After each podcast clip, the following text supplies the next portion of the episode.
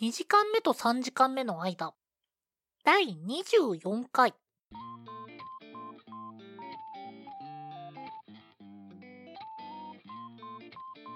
こんにちは、ゴーです。こんにちは、ケトバです。このポッドキャストでは2時間目と3時間目の間と題してあのちょっとだけ長い休み時間を大人になってしまった2人が取り戻そうとする休み時間型ラジオです。はい、第24回です。第24回になりました。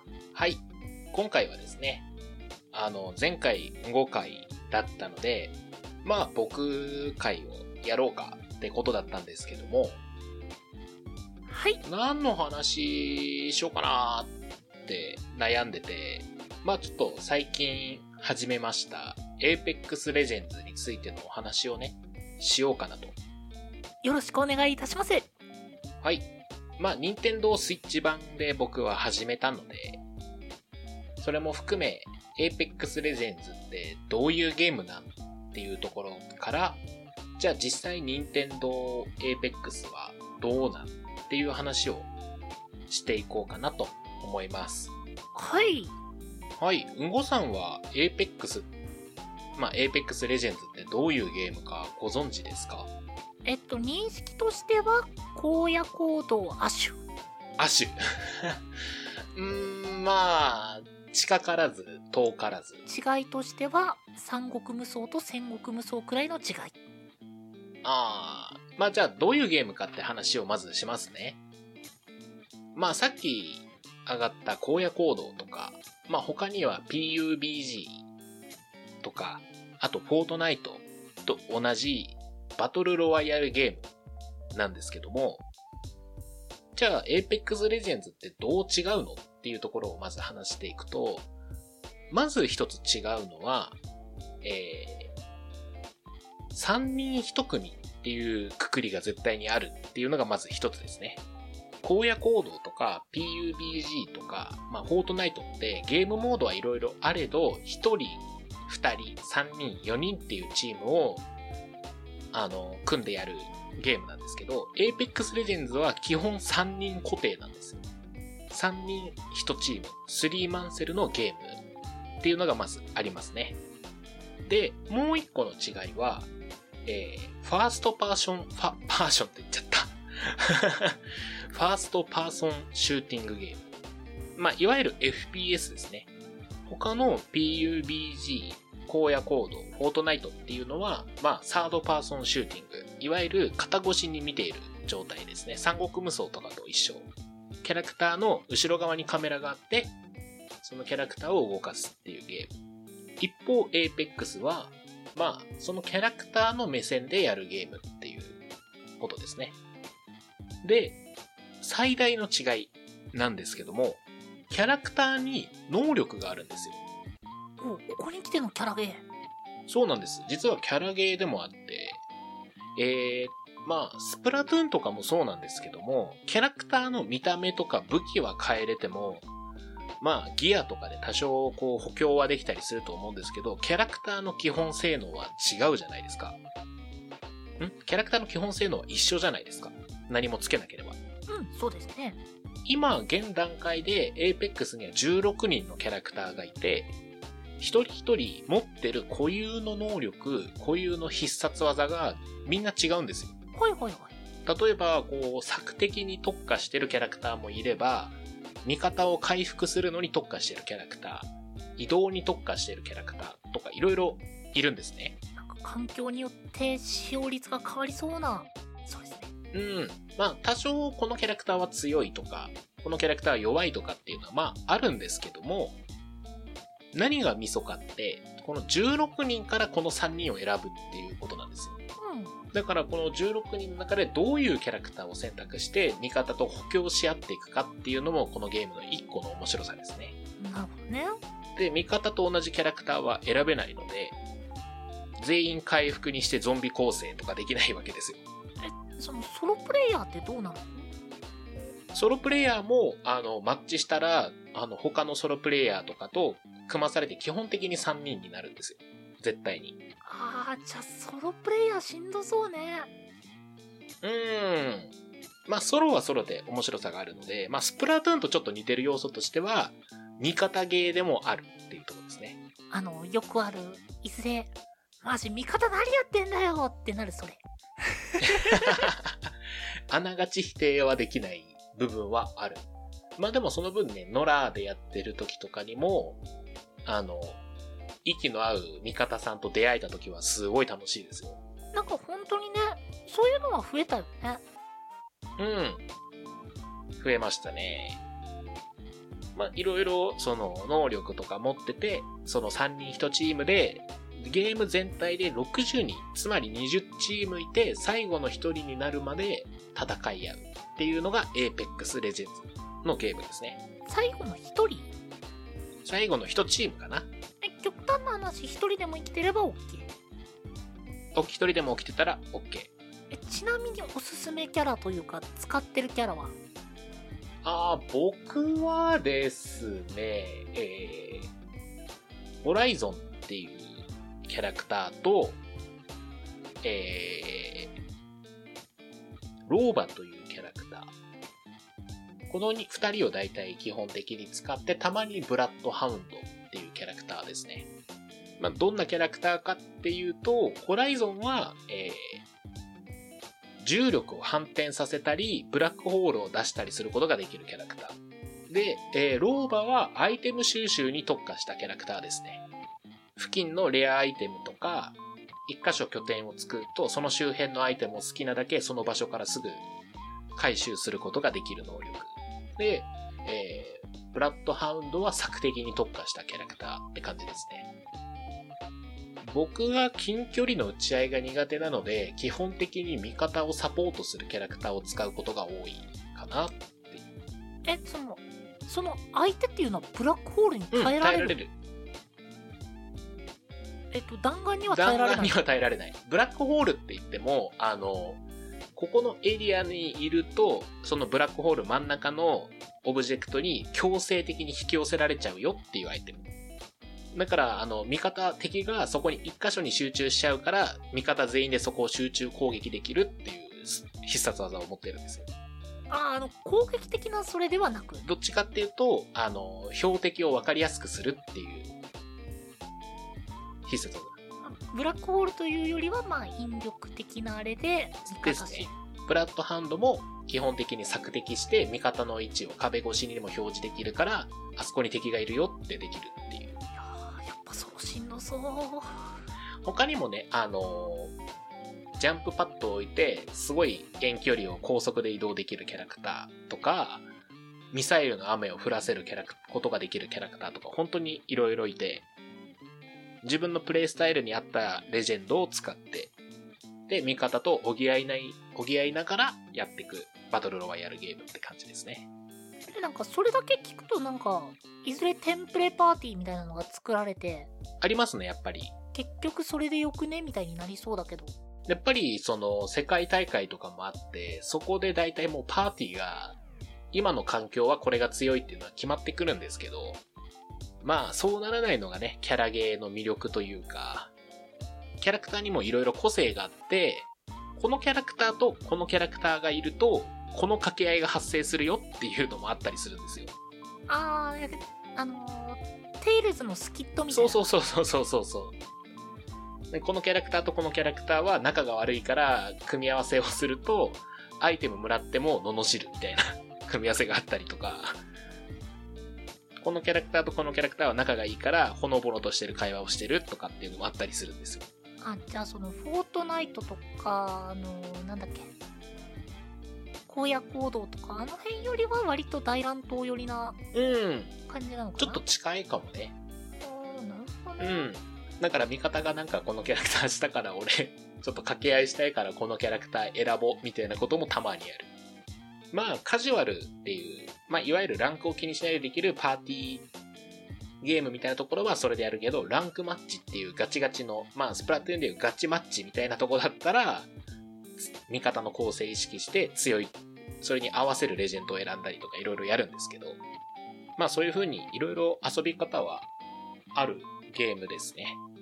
やっぱどのゲームでも弱キャラってこう、使うとき周りの目意識しちゃうよね。そうね。なんでそのキャラで来たんってなる時あるから、どうしても。えちなみにさっきの3キャラは、はいはい。あのー、環境に入ってるの？えっ、と、ホライゾンとブラッドハウンドは入ってますね。さっき言ったアイテム収集するローバは、環境には入ってない、どちらかというと弱い側のキャラクターに入りますね。特にホライゾンは強すぎるって言われるぐらいのキャラクターではあるかな。まあ、というところら辺で、スイッチの Apex はじゃあ実際どうなのかっていうと、まずは出してくれてありがとうっていうのがでかい。あの、正直なこと言うと、スイッチって他のゲーム機に比べるとスペックが低いじゃないですか。あ、そううん、低くて、あの、まずスイッチの制約がいろいろあって、まず 30fps しか出てない。FPS ってわかります？フレームレートのことなんですけど、あれ、スイッチって確か 60fps 対応じゃなかった？えっ、とね、ゲームによっては60出るんだけど、重いゲームだと 30fps しか出ないんですよ。うん。うん。これってあの、シューティングゲームにとっては結構致命的なことでして、パソコン版の人はだいたい100から200とか出るんですよ。PS4 でも60は出るので、あの、他のコンシューマーの人とやろうとすると、あまあ、スペック差的に結構不利。まあ、プソ2とかでも結構ありましたね、スペック差。そうですね。それプラス、まあ、70、720p しか出ない。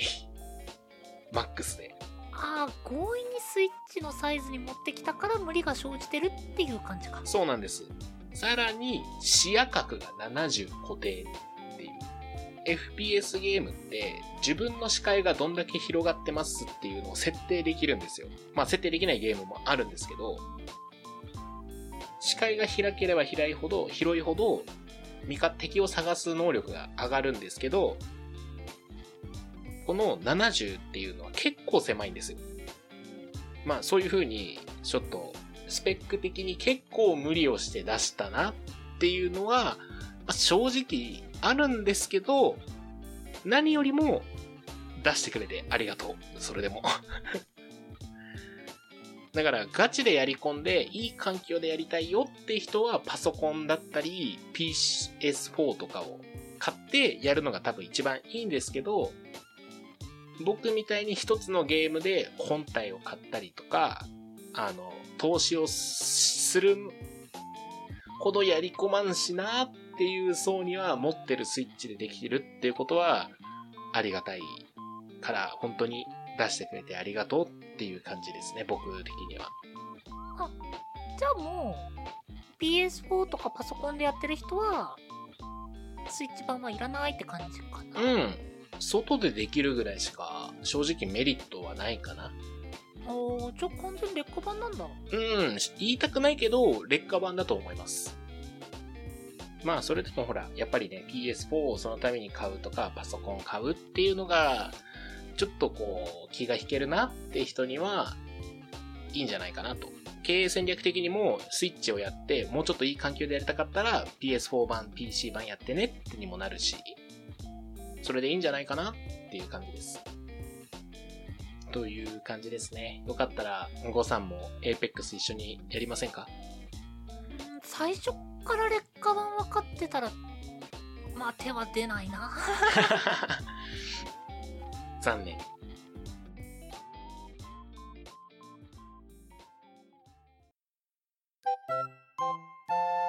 ケトボン自由帳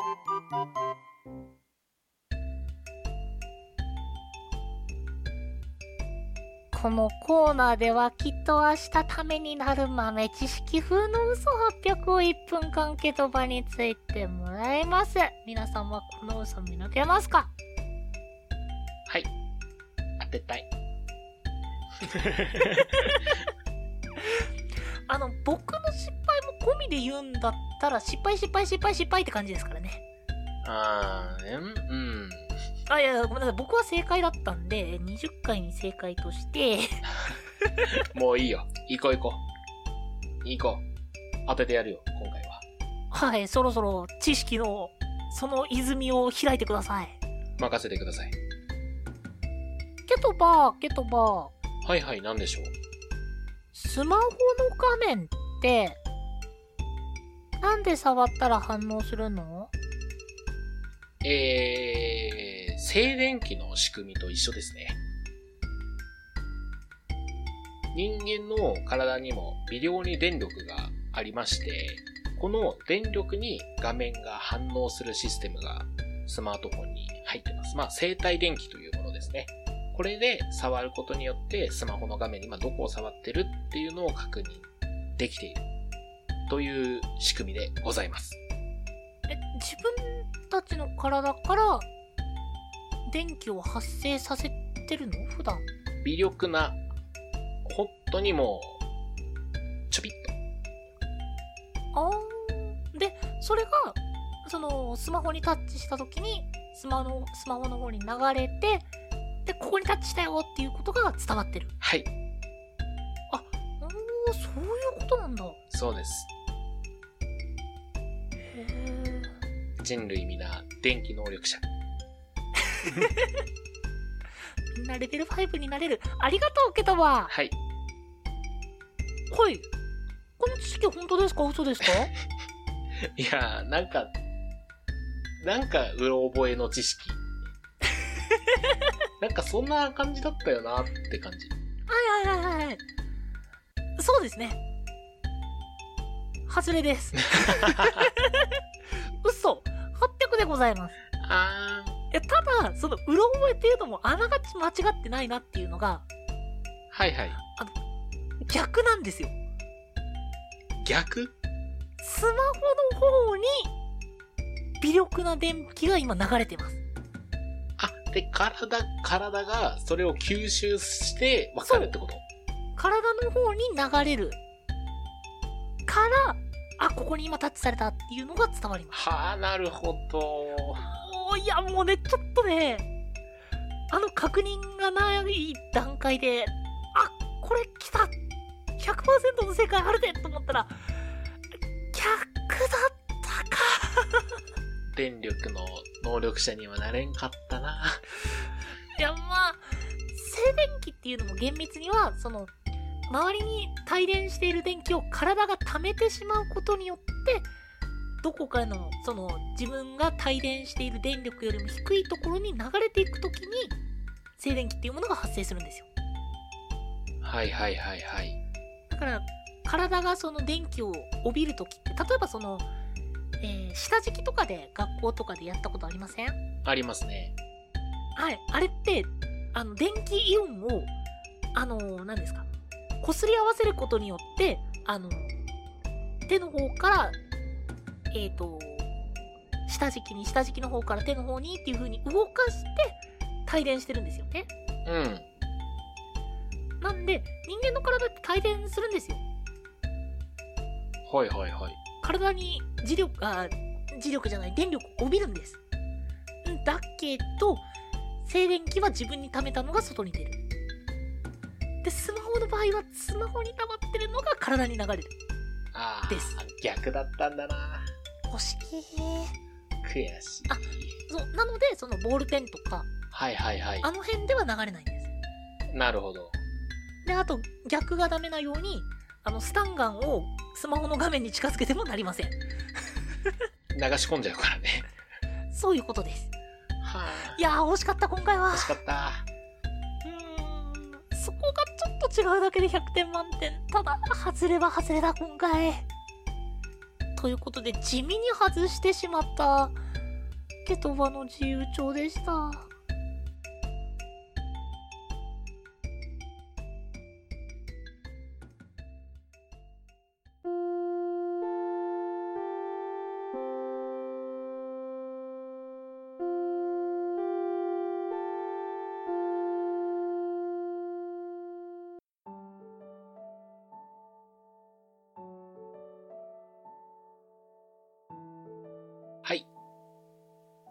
2時間目と3時間目の間、第24回。今回は、えー、Apex Legends とスイッチ版 Apex Legends の、まあ実際どうなのっていう話をサクッとしました。やっぱその、劣化うんぬんかんぬんとかってやっぱユーザーくらいしかわかんないとこなのかな？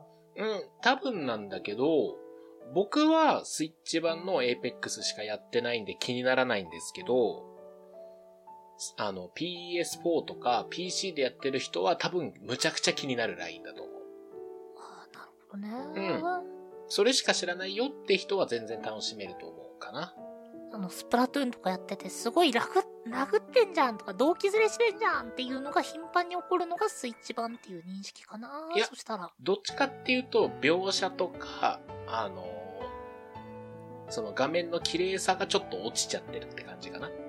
そして、ジェットに打ち負けるプライムみたいなことが起こりうると。ちょっとその例えはね、ニッチすぎてわからんな。まあ、うん。